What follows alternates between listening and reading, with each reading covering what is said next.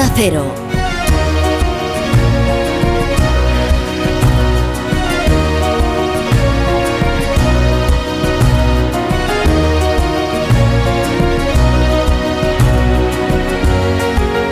Bueno, nos encaminamos ya a las 10, a las 9 en Canarias. Quedan todavía 9 minutos. Pero vamos a empezar ya la tertulia de la brújula, que hay mucho, hay mucho que hacer. Como se- solemos decir, vamos a recoger los pedazos del día, pero es que el día está hecho trizas porque hay demasiadas noticias. Eh, al final- día. Ya Maruenda me ha estropeado el monólogo. Yo no puedo. Ya tengo que empezar la tertulia. Esto es una forma de sabotaje, perdón, de perdón. sabotaje tertuliánido para así tener más tiempo para hablar. No, pero haces bien, Maruenda, ¿sabes? Porque son tal cantidad de noticias que si me pongo a resumirlas, Me he iba- escondido detrás del micrófono. solo iba a pedirle disculpas a los oyentes. Vale. Porque al final la montaña parió el ratón, que dijo aquel. Es que llevamos todo el día con una enorme expectación esperando a que Santiago Bascal subiera a la tribuna del acto que tenía en la Feria de Valladolid para anunciar las represalias que iba a cometer contra el Partido Popular por haber roto en Madrid. eh, y finalmente, pues la verdad es que ha dicho que coge la puerta y se queda. Porque dice, bueno, nuestra respuesta a todo esto es que no nos vamos a ir del gobierno de Castilla y León, no lo piensen ustedes. Hombre, uno se esperaba al leer los periódicos una respuesta mucho más contundente. Bueno, ya sabéis que el día comenzó en más de uno marcando la agenda política con una conversación muy larga entre Carlos Alsina y e Isabel Díaz Ayuso en, el, en la que la presidenta de la Comunidad de Madrid ha desgranado las razones que le llevaron a cortar con Vox justo en el último pleno de la legislatura. ¡Ay, qué oportuno! Eso es verdad. Lo que pasa es que se la tenía guardada desde antes, ¿eh? A Rocío Monasterio, quizás porque le había tumbado los presupuestos, y el hecho de que haya rechazado su plan fiscal y la bonificación a la inversión extranjera, pues eh, ha, sido más que la gota que ha colmado el vaso, la excusa perfecta para ya encaminarse en solitario a las elecciones del 28M. Pero luego está lo del CGPJ, pero luego está lo de la ley trans, pero luego está, claro, que ayer informábamos de la decisión del organismo internacional de la Federación de Atletismo, el World Athletics, que dirige Sebastián Coe, que dice que, claro, que las... eh, las mujeres transgénero, las atletas transgénero que hayan pasado su pubertad como hombres no pueden competir, porque no sería eh, justo que lo hicieran con, con las mujeres atletas, porque lo hacen en unas condiciones físicas que hacen que, bueno, que son una competición completamente adulterada, ¿no? Eh, el Ministerio de Igualdad se sacude toda responsabilidad al respecto. Dice que decidan las federaciones deportivas, porque también se sacude la responsabilidad respecto de un caso muy cercano y muy polémico, que es eh, esta... que no sé si es un concurso, es, en fin, la oposición para optar a policía municipal en Torrelodones, donde una persona se presentó al examen teórico como hombre y al examen práctico físico como mujer. Y claro, las pruebas físicas pues eh, se le antojaron una bagatela y las superó, supongo que batiendo incluso todos los récords. Y el resto de aspirantes pues han quejado. Y lo que dice el Ministerio de Igualdad es que esto es una cuestión autonómica, porque afecta a la ley autonómica y el gobierno de Ayuso le ha respondido que en absoluto porque el registro no depende precisamente de la Comunidad de Madrid. Pero ya me estoy enrollando. ¿Ves, Marunda? Al final no, no ha surtido efecto tu sabotaje. No, porque ya tienes muchos años de radio y una brillantez que te Ah, acompaña. Ahora sí, ahora sí. Bueno, Francisco Maruenda, ante todos ustedes, hoy acompañado El por. Pilar Cernuda. ¿Qué tal? Buenas noches. Mm, Buenas noches después de estornudar, que es lo que me ha pasado. Ah, sí. Pero es curioso porque nadie estornuda cuando está la luz roja. Eh, pues, pues yo sí, lo que pasa es que me lo he tragado. Ah, Sí, es que no, pero- porque Pero pensé que no iba a poder entrar. tiene un efecto eh, fisiológico el hecho de que la luz roja esté encendida que hace que por alguna razón pues eh, o no estornudes Pues, o no pues, pues sí, pues sí, pues sí. He estornudado, Bueno. pero me lo he tragado. Pero, pero- pero pensé que no entraba a tiempo. eso sí que es eh, no es maruenda eso sí que es profesionalidad ¿Ves? No, Maruenda. David Jiménez Torres qué tal buenas noches ¿Qué tal? Muy buenas noches. bien hallado me alegro de, de que estés aquí un viernes además que tiene especial mérito Igualmente, encantado Claro, de estar aquí. tienes unas obligaciones domésticas que te impiden pasártelo bien los, vier- los viernes entonces dices mira pues voy allí y me Ya, refugio ya puestos, ¿no? ya puestos José Miguel Azpiroz buenas noches ¿Qué tal, Rafa? Buenas noches. Bueno, pues vamos a ponerles algunos deberes a esta ilustre tertulia. Pues tenemos otro viernes con las cuestiones económicas acaparando los titulares más gruesos. Ya habéis hablado del Deutsche Bank y de las turbulencias financieras, también de las pensiones y de la colleja que le ha dado la IREF a la reforma aprobada por el gobierno. No garantiza la sostenibilidad del sistema, aumenta el déficit y en consecuencia la deuda. Y se lo dice al ministro Escriba, el organismo que él mismo presidió. Pero el gobierno, más que responder a la IREF, ha preferido poner el foco en las críticas a la reforma que ha hecho Núñez Feijó, que hizo ayer en Bruselas, por ejemplo. Han salido en tromba varios ministros y ha rematado Sánchez tras el Consejo Europeo. Que yo pensaba que la deslealtad con España no iba a ser nunca superada en el caso del señor Casado. Lo hemos visto de manera bastante evidente y bastante sonrojante, por decirlo de alguna manera, que esa deslealtad ha sido superada por parte del señor Feijo. ¿Por qué a la IREF no y a Feijo sí cuando vienen a decir lo mismo? ¿Confirma el carácter electoralista de la reforma?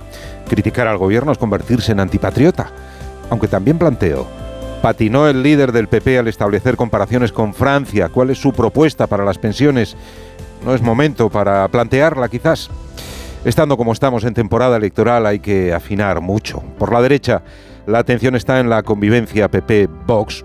Tras el gatillazo de la moción de censura, Feijó dijo eso de hacer electoralismo con la antipolítica y al día siguiente llegó Isabel Díaz Ayuso para formalizar la ruptura en Madrid.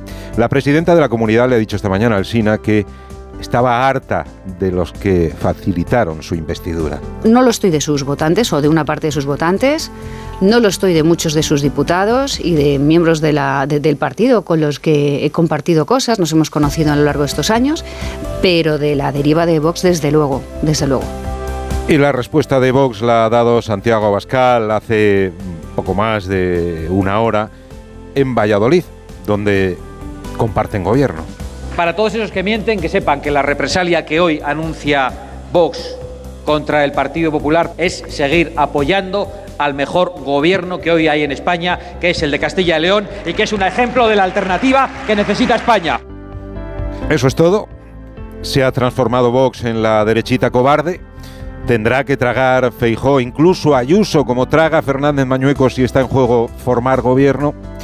Y por la izquierda, lanzada la campaña de Yolanda Díaz a cuenta de la moción de censura, tenemos a Podemos metiendo prisa para pactar una alianza antes que sumar.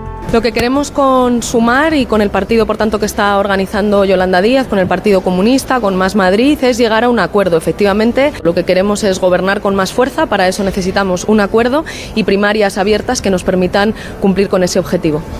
Con el Domingo de Ramos como fecha de presentación de la plataforma, ¿se vislumbra acuerdo o ruptura?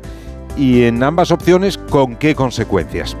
Quizás encuentra la tertulia cierto tufillo electoral también en la maniobra que se fragua entre el llamado sector progresista del Consejo General del Poder Judicial, una renuncia en bloque para romper el quórum y gripar así el órgano de gobierno de los jueces. Vuelta a lo mismo.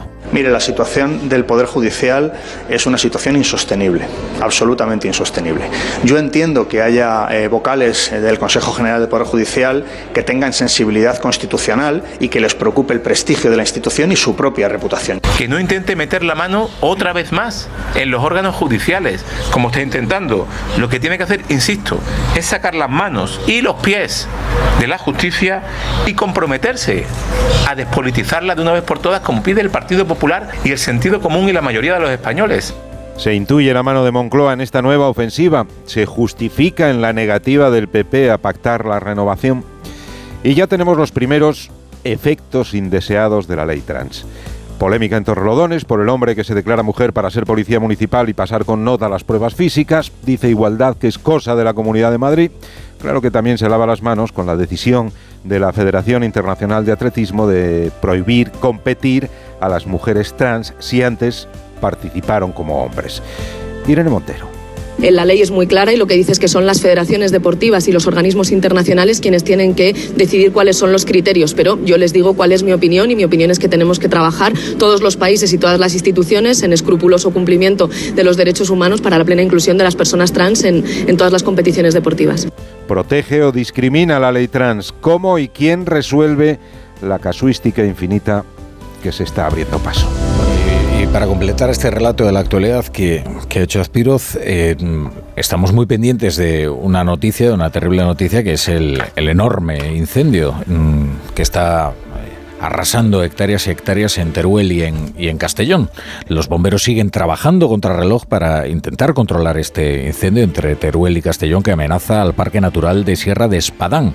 Se han quemado 4.000 hectáreas y hay más de 1.500 vecinos desalojados.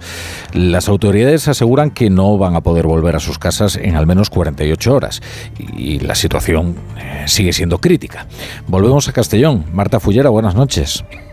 Buenas noches. Bueno, sí se ha confirmado finalmente el peor temor de los servicios de emergencias. El incendio sigue descontrolado y parece que no va a poder acercarse esta misma noche. De hecho, ya se han retirado los medios aéreos y algunos terrestres porque el plan inicial de los bomberos se ha tenido que descartar ya que corría peligro su vida. El fuego ha llegado a la carretera y avanza sin control en estos momentos. Esto es debido a los pirocómulos, que son, Rafa, concentraciones de humo que producen explosiones y hacen que las llamas sean mucho más virulentas y avancen más rápido. La consejera del gobierno valenciano, Gabriela Bravo, ha vuelto a comparecer ante los medios dando la última hora de este incendio para, como decimos, confirmar lo peor.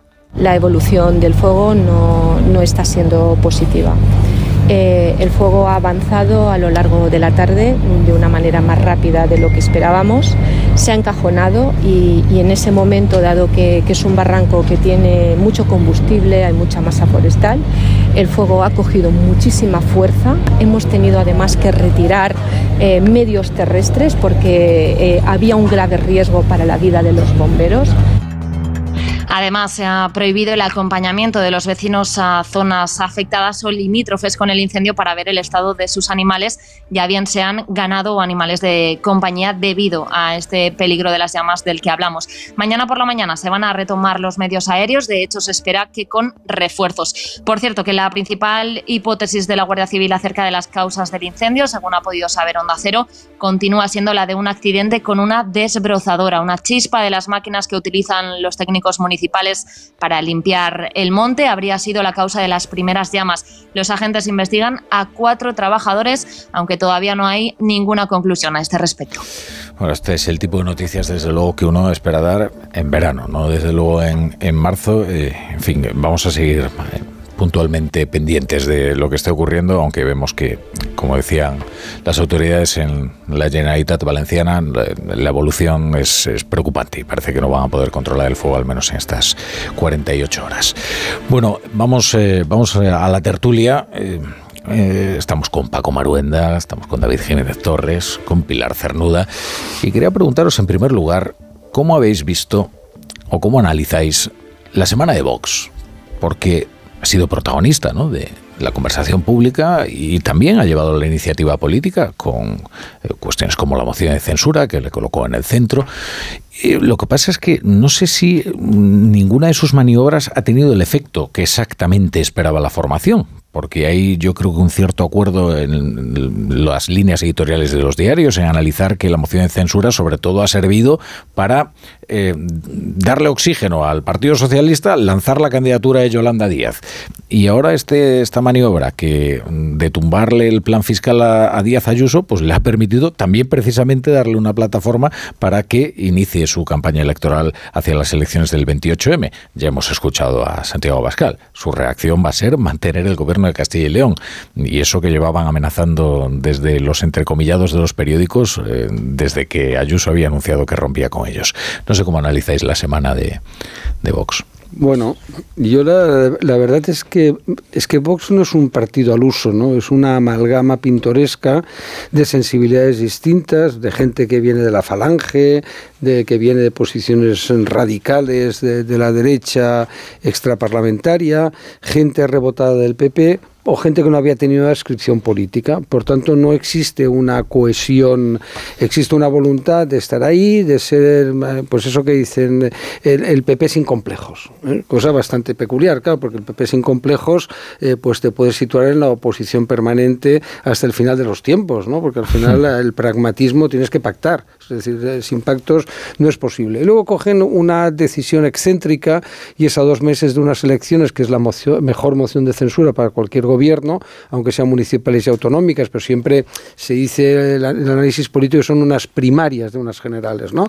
Pues presentan una moción de censura donde el candidato, pues ni siquiera ideológicamente, pues eh, tiene una inscripción clara con Vox. Ramón Tamames es amigo personal, lo conozco de hace muchos años, lo he contado muchas veces y comemos todos los meses un grupo de catedráticos, de que hay una relación personal, pues Ramón tiene alguna posición que pueda ser próxima a Vox y otras que no son nada próximas a Vox, ¿no?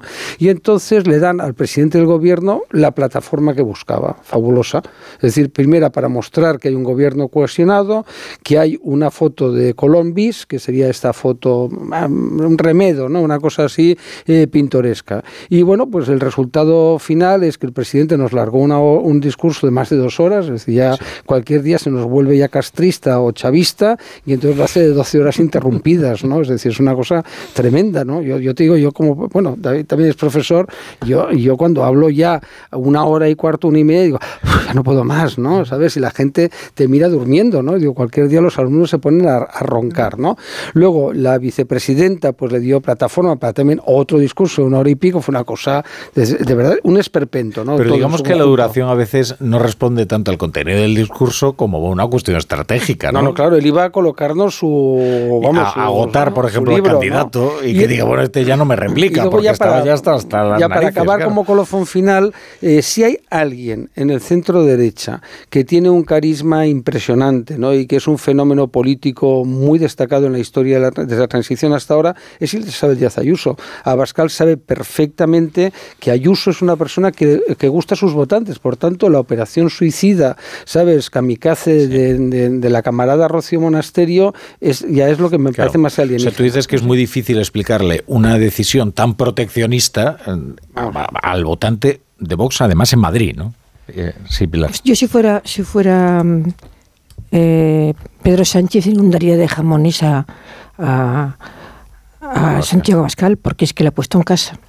Eh, hace una semana el tono cadavérico de, de- del presidente de gobierno era muy evidente. Eh, lo veías en sus propios colaboradores eh, que estaban con la cara buscando trabajo ya prácticamente. Y ahora, pues bueno, ha resucitado gracias al señor Santiago Abascal. Si yo fuera eh, militante de, de- de Vox, desde luego me agarraría un cabreo monumental porque ha puesto al presidente de gobierno en casa. Como se le había advertido a, a- a Santiago Abascal, pero Abascal que no sabe nada de estrategia política. Pasa mucho en los políticos actuales de España, pero él no sabe absolutamente nada. Tiene alguna gente eh, interesante desde el punto de vista de, capacidad de análisis en el partido, incluso de estrategia, pero se fía de un señor que ni siquiera forma parte de la, de la ejecutiva de la dirección del partido y que lo ha convertido en asesor personal, que yo lo conozco bien porque era un periodista de Intereconomía aquí como monasterio, y es que verdaderamente manda en Vox. Y, y bueno, es, es una cosa de alucinar en colores. Eh, el discurso que pronunció el otro día, la moción de censura, pues fue bastante regular, los he visto mejores, fue mejor el de. Luego yo creo que la estrategia de, de- de Pedro Sánchez, yo como creo que es persona malévola, no creo que es que necesitara dos horas de tiempo para explicar eh, su, su, su, su posición contraria a Tamames, sino que yo creo que quería agotar a un señor de 90 años, tanto él como Yolanda Díaz. Le ha salido de cine esta operación. Primero, porque él lo que más ansía en el mundo desde el punto de vista no solamente político, sino vital, porque está en juego su continuidad como presidente de gobierno, lo que más deseaba en el mundo mundial era que hubiera un acuerdo eh, de coalición entre Podemos y Yolanda Díaz porque es conocido que con la aplicación de la ley DONT, dos partidos que han por separado tienen menos escaños que eh, si van juntos. Y a él le interesaba que fueran juntos. Entonces, como las relaciones entre estos dos partidos estaban verdaderamente mm, de horror, lo que pasa que en política nunca sabes hasta qué punto el, el horror y quienes hoy se detestan mañana se casan, pues entonces, pues eh, eh, eh, por si acaso necesitaba un relevo y qué es lo que ha hecho, pues aliarse con Yolanda, eh, Yolanda Díaz, que la ha puesto en casa. Yolanda Díaz, que yo lo he dicho muchas veces, no entiendo la fascinación que hay por esta figura, eh, que como gallega y tú eres gallego, sabes allí los destrozos que ha hecho. Me es, estoy eh, acordando de una frase que Emilia Andaluce la llama la vicepresidenta de extraño prestigio. Bueno, en Galicia Creo, de, sí. de ningún prestigio. Porque ha ido mm, traicionando sucesivamente a, a- a los diferentes eh, dirigentes de diferentes partidos que le ayudaron en su carrera política y a colocarse en diferentes sitios. Y en Madrid, cuando ha venido aquí, lo primero que ha hecho es traicionar a, a Pablo Iglesias, que lo dijo públicamente, y el siguiente será Pedro Sánchez. Ahora, la gente, como yo creo que en España se vota con los pies, mucha gente, y se quedan fascinados con una cara bonita o con, o con un glamour o con un político que es guapo o que es un atleta, o yo qué sé, porque mm, eh, y no piensan en si tiene una buena cabeza para dirigir un país, pues está en este momento que es la política más valorada, cosa que a mí me llena de estupor. Los más valorados no siempre son los más votados. Pues es lo que es bueno. digan Bueno, a- bueno, bueno, Sí, estoy pensando Rosa Díez, Alberto Garzón. Adolfo Suárez. Bueno, Adolfo Que Suárez. quiéranme cuando menos y votenme más. Es Bueno, verdad. pero, pero, pero bueno, pero le dan cualquiera de esos, de, de tanto Rosa Díaz como Adolfo Suárez, a los que he conocido muy bien, Sí. porque, porque llevo mucho tiempo eh, en, en haciendo información política, le dan mil vueltas a Yolanda No, Díaz. ¿eh? Me refiero a que es ese tipo, digamos, ese cap- capítulo de las encuestas, ¿no? El de la persona mejor valorada, que suele llevar a confusión a los, a los eh, líderes políticos, ¿no? Que suele susurrar algunas mentiras al oído, ¿no? Porque es verdad que excita su vanidad. Dice, ¡ay, qué, qué valorado estoy! Ya, mm, cuidado, porque a veces el estar valorado no significa precisamente el estar votado. Entre otras cosas porque el mejor valorado no polariza, es decir, no se ve como un adversario por parte de aquel que no tiene su ideología, ¿no? Eh, lo normal es que Feijó, por ejemplo, los votantes del Partido Socialista feten, ¿eh? los, estos lo hunden ¿no? en las valoraciones. Y sin embargo, a una persona que es perfectamente inocua, pues no. no. Esto es como el que era gran hermano, ¿os acordáis? ¿no? Que era el, el más anoedino. Pues todo es así. Esto lo dicen los, los que hacen encuestas, que los, que los votantes de un partido ponen un cero al contrincante, al principal adversario, y al suyo un 10. Y en cambio al otro les ponen 5 y siempre sale mejor valorado. Pero ojo, también habría que hacerse una especie de, una, un algo de, de autocrítica. Los periodistas somos muy responsables de que haya, estén en alza figuras que no merecen la pena. ¿eh? Pues sí.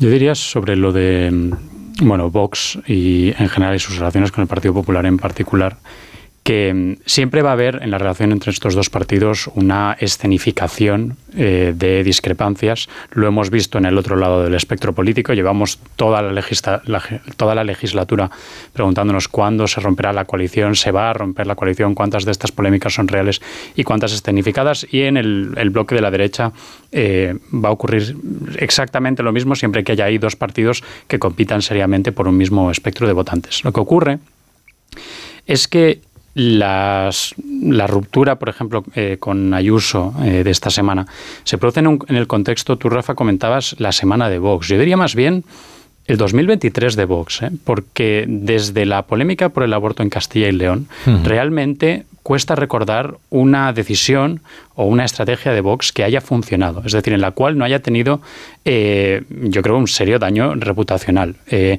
y empieza con lo de Castilla y León eh, del aborto que comentabas, sigue con lo de no aprobar los presupuestos de, de la Comunidad de Madrid y creo que culmina, no tanto en la ruptura con Ayuso, que como comentábamos está más escenificado que otra cosa, pero sí con la moción de censura de esta semana, porque yo insisto en que para mí lo objetable de la moción de censura realmente no tiene tanto que ver con Tamames, que al fin y al cabo me parece pues alguien que pasaba por ahí y decidieron, pues mira, pues este.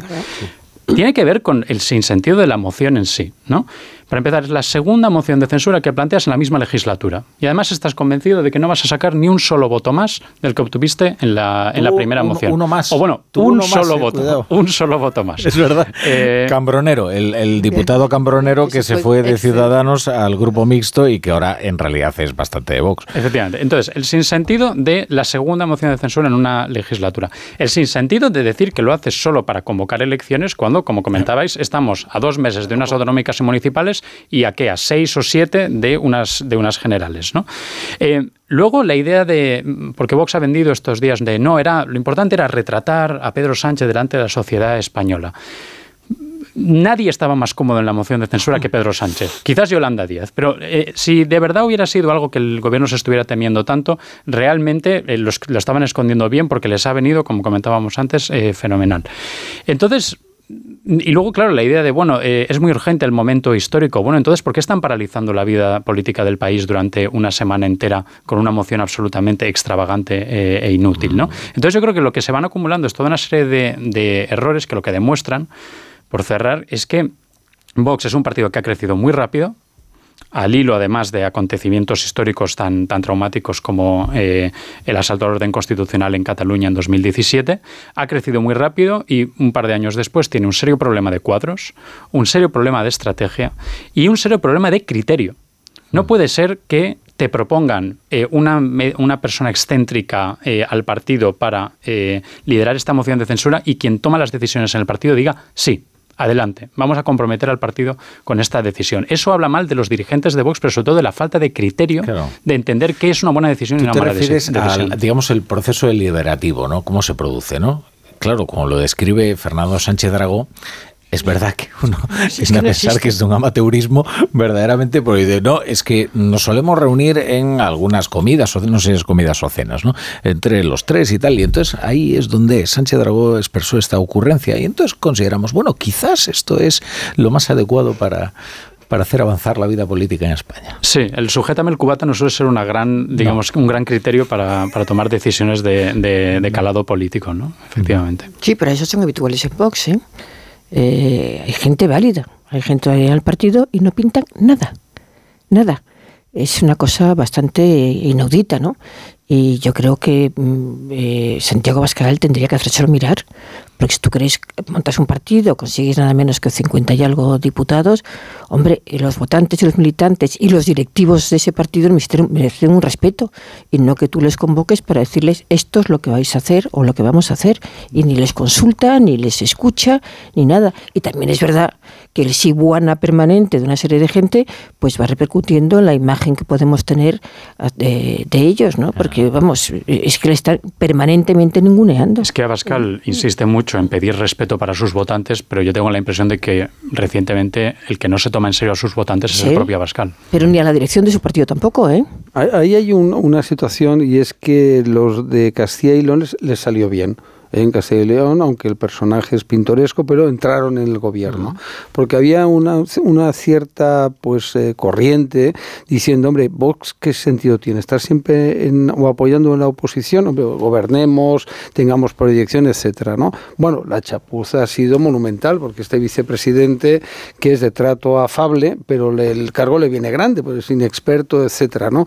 Eh, y entonces, ¿qué ocurre? Que ahora en Madrid ellos esperaban, dicen, pues ya está, ¿eh? duelo de mujeres, ¿eh? no lo digo en plan machista, duelo de mujeres. Ahí Rocío Monasterio, Isabel Díaz Ayuso y un gobierno de coalición y tal. ¿Y qué ocurrió? Que Isabel Díaz Ayuso un poquito más y le saca mayoría absoluta, es decir, que fue, les fue el canto duro, ¿no? Entonces, ahora, ¿ir contra Ayuso tiene alguna lógica? Es decir, el, el no aprobar los presupuestos, el presentarlos tarde, es decir, todo este tipo de cosas, la cuestión es decir, ante el votante de Vox, que hay una parte importante que viene del Partido Popular, que eso es un dato objetivo, porque en unas elecciones como estas eh, lo que vamos a asistir es a ver quién moviliza más a su electorado. Es decir, Sánchez eh, por eso está yendo al modelo iberoamericano de radicalización, lo que pasa en Estados Unidos, donde Trump saca un gran resultado, pero como Trump es planteado como pues eh, la muestra, el peligro, viene tal, tal, al margen de que a mí no me guste Trump, pero ahora estamos aquí para hacer análisis y no en plan de hooligans, ¿no? Es darles la urgencia de salir de casa a votar. Entonces tú dices, ¿Bolsonaro o Lula? ¿eh? Y entonces presentas a, Bolsonaro ahora ya como un corrupto, que si le hacen regalos, de todo. Es decir, mientras que a los otros son toda una panda de golfos. Mira lo que pasó en Colombia, es decir, con el hijo de Petro. ¿no? Entonces, claro, Sánchez para conseguir sus objetivos necesita una polarización absoluta total, ¿no? Para decir eh, su campaña electoral, simplificándola, es elija usted entre Pedro Sánchez y la maravillosa Yolanda, ¿eh? La nuera que todos querrían tener, la hija que todos querríamos tener, lo digo así como broma simpática, ¿no? Frente, qué miedo, ¿no? A Feijó, que ahora es la personificación de todos los males. Yo quiero recordar que la izquierda política y mediática hace un año y medio mostraba el malvado casado frente, por favor, el gallego. Claro. ¿Sabes lo que pasa? Que de Feijó ya se han dicho todas las cosas, y digo todas que se han dicho de que se habían dicho de Casado. ¿eh? ahora dicen que es peor que Casado. Ya no falta ninguna, ¿eh? pero ¿qué ha dicho hoy Sánchez? Peor que Casado. Claro, ahora sí ha dicho peor. Sí, sí, sí, es verdad. Es decir, que si presentamos a mi perra Lolita, dirá Sánchez que es peor que todavía que Feijó. Ahora, respecto de cómo puede afectar esto al electorado de Vox, yo tengo dos reflexiones, una a nivel nacional y otra a nivel más local. ¿no? A nivel nacional, vamos a ver, ¿qué es lo que más puede herir a un a una persona que no está bien esto de hablar el votante de, ¿no? Sino una persona que hubiera confiado en las pasadas elecciones en Vox. Se trata de una persona que eh, le define sobre todo el antisanchismo en estos momentos, ¿no? No me refiero a ese militante, ¿no? Que comparte todo el ideario, sino aquel que dice, mira, yo me voy a dar el desahogo de votar a Vox para echar a este tío que me tiene cansado y tal. Eh, claro, lo peor que le puede sentar a esa, persona es creer que su voto ha servido de alguna manera para fortalecer a Sánchez, ¿no? Y eso es la imagen que comparte, bueno, la, mayoría de las personas que han eh, analizado la moción de, censura y, su resultado. Y ahora en clave local. Hay que conocer la sociología electoral de cada uno de los lugares de España, que es muy diversa. Y esto ha demostrado desconocerlo Vox, por ejemplo, en las elecciones autonómicas de Andalucía donde presentó a una candidata que era francamente mejorable, que era eh, decisión Macarena. De, decisión de Santiago Bascal. Eh, Macarena Olona. Entonces, y ahora eh, resulta que tratas de venderle al votante de Madrid, precisamente el votante de Madrid que tiene una sensación de asedio fiscal que casi ha hecho de la, de la cuestión fiscal una cuestión identitaria. Eso es lo más cercano que hay, digamos, a una identidad madrileña. Para el votante, me refiero del centro derecha, es precisamente la cuestión fiscal. ¿no? Y ahora tratas de venderle que uno no es que no vamos eh, es una decisión proteccionista porque dice no es que los españoles primero ¿por qué van a discriminar a los españoles frente a la inversión extranjera como lo que le está vendiendo Ayuso eso yo vamos a traer aquí capital extranjero personas que inviertan y así dinamicen la economía yo lo veo complicado veo más fácil venderle esa idea a un votante de Más Madrid a un votante de Podemos incluso y ahí me quedo, ¿eh? porque tampoco al votante del Partido Socialista creo que le resulte fácil de digerir que vayas a ahuyentar a la inversión extranjera, pero bueno. Sí, yo, diría, el Partido Popular siempre iba a utilizar contra Vox el argumento del voto útil. Siempre. Esto siempre ocurre con el partido mayoritario dentro de un bloque. Siempre va a ser, bueno, no, incluso si les gustan más los, más los otros, votenos a nosotros porque, eh, pues como funciona la ley DONT, ustedes saben que no quieren tirar sus votos y hay que echar a Sánchez de Moncloa, etcétera. Y el caso es que siento que en los últimos meses Vox se lo ha estado poniendo muy fácil al Partido Popular este argumento porque precisamente se está mostrando como un partido inútil para las cosas que dice querer conseguir. ¿no? Esto que acabamos de, comentar. ¿Cómo puede ser que el, gobierno llegara eh, en una situación calamitosa a, esta semana y haya salido con una inyección, sobre todo de, buena prensa de sus sectores afines, pero también con un montón de minutos, eh, con mucha audiencia en televisión en las que han, expuesto eh, a su nuevo ticket electoral, ¿no? como se ha estado diciendo. Y luego la segunda parte que decías, pero yo lo que comentabas, Rafa, al comienzo del programa, esta idea de intentar hacer un lepenismo español, ¿no? Bueno, dos cosas sobre el lepenismo. Eh, sí, el lepenismo ha tenido mucho éxito. Marine Le Pen sigue sin haber llegado a la presidencia eh, de Francia. O sea, hablamos como si el lepenismo fuera una fórmula de éxito electoral. Ha funcionado muy bien para llegar a una segunda ronda de presidenciales francesas y ahí te quedas siempre y les va a volver a, pasar, y le pasó a Le Pen eh, padre, y es la carrera política de, Marine Le Pen. Entonces no hablemos de esto como si... O sea, si Vox realmente piensa que el lepenismo es la estrategia para llegar a Moncloa, se, equivocan Pero yo creo que bastante. ¿eh? Y ahí lo que decía Maruenda al principio, siempre ha habido una tensión en Vox entre aquellos que creen que hay que ir hacia una ortodoxia lepenista, ¿no? es decir, dirigirse a los barrios obreros, política proteccionista, eh, una economía más estatalista, esto siempre lo ha habido, ¿no? Siempre ha habido ese cogollo de, Vox, unos buxadés, estos que hablan más del antiglobalismo que de cualquier otra cosa, y luego aquellos que no, que creen que efectivamente hay que hacer políticas liberales, luego ser socialmente conservadores, pero políticas eh, liberales, baja fiscalidad, etcétera. Esa tensión siempre ha existido, ¿eh? Claro, pero aquí también es otra cosa que a lo mejor Vox debería conocer mejor la sociedad española o también la francesa. ¿Dónde ha triunfado Le Pen? Lo sabemos perfectamente en los barrios y en las zonas donde el Partido Comunista fue históricamente hegemónico. Y cuando se derrumba ese partido, entonces muchos de los votantes acaban migrando al lepenismo. En España, el PC no ha sido hegemónico en ningún momento de los últimos 40 años, es más, en ningún momento de, nuestra historia eh, política. No tienes esos votantes entrenados en el tipo de, de política y de discurso del Partido Comunista que puedan gravitar hacia un, hacia un lepenismo. Y desde luego no los tienes en Madrid. Entonces, de, de nuevo, o sea, tú puedes, si quieres aplicar una fórmula extranjera, primero asegúrate de que las condiciones de la sociedad donde quieres aplicarla funcionen. Hay una cuestión al, respecto también hay otro modelo, ¿no? Pero hablando, y es muy acertado lo que decías del lepenismo, ¿no? Porque es verdad que conduce a que sí, consigues algún ayuntamiento, alguna, eh, pues que allá no pintan nada, no, no tienen poder, ¿no? Alguna presidencia de alguna en región, consejo regional, etcétera. Pero también eh, permite muchos estómagos agradecidos. Hay mucha gente que vive fabulosa, muy contenta de ser diputados en la Asamblea, europarlamentarios. ¿Cómo se llama eso? El síndrome del portero suplente, Exacto. Y aquí es, y, claro, cuando tú resulta que en la vida políticamente no ha sido nada, de golpe te encuentras con eso. Pero ellos hay otra cosa que no olvidemos, se llama Meloni. Meloni es un fenómeno muy interesante, es verdad que es característico de Italia, pero ¿qué ocurre? Que Fratelli Italia hace no demasiado tiempo no tenía ninguna relevancia. Sí, un, partido un nasty party. Claro, y en cambio ahora Meloni es la presidenta, entonces eh, ahí Abascal y Pablo Iglesias coinciden, absolutamente, misma estrategia.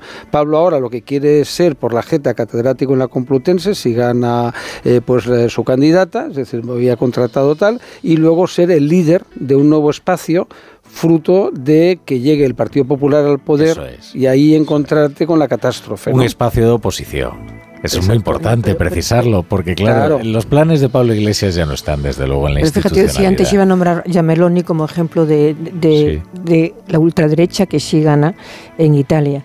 Pero una vez que ha ganado y ha asumido la, la, responsabilidad de jefe de gobierno, lo primero que ha hecho es girar hacia la socialdemocracia. Y además un giro bastante, bastante debativo. Bueno, vamos a poner unos anuncios, ¿eh? que nos hemos puesto unos anuncios desde que empezó la, la tertulia y luego seguimos.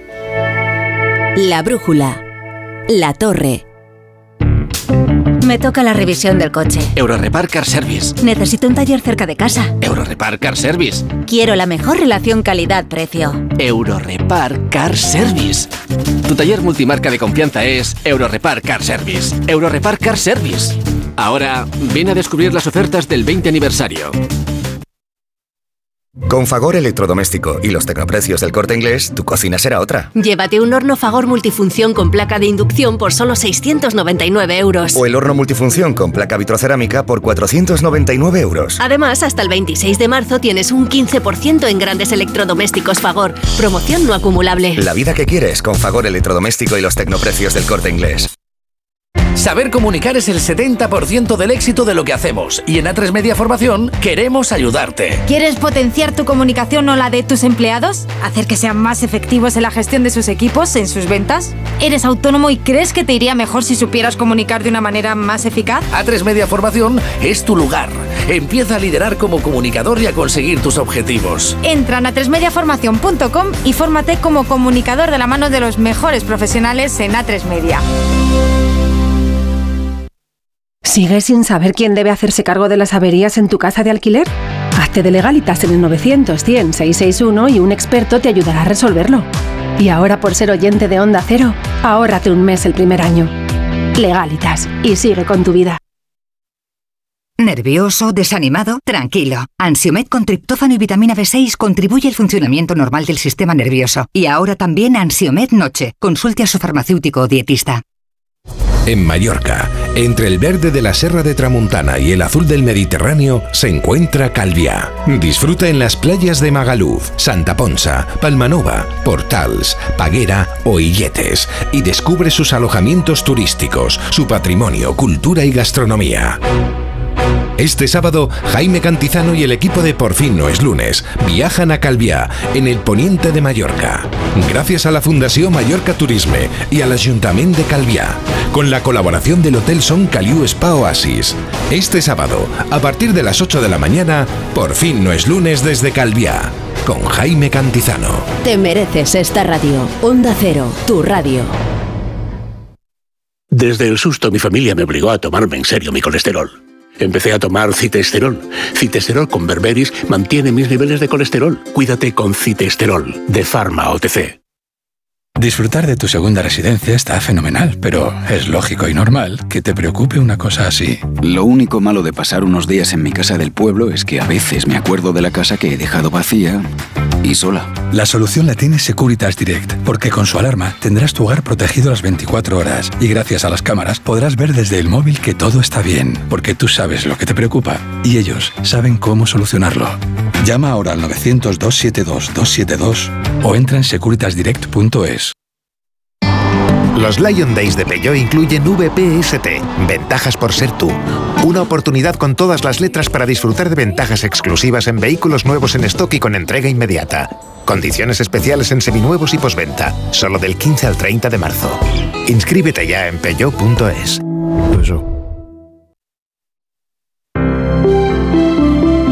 Buenas noches. El número premiado en el sorteo del cuponazo celebrado hoy ha sido 240 00240 de la serie 22022. Puedes consultar el resto de los números premiados en juegos11.es. Mañana tienes una nueva oportunidad con el sueldazo del fin de semana.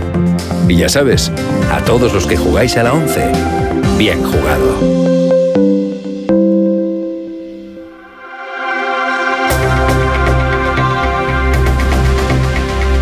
La brújula.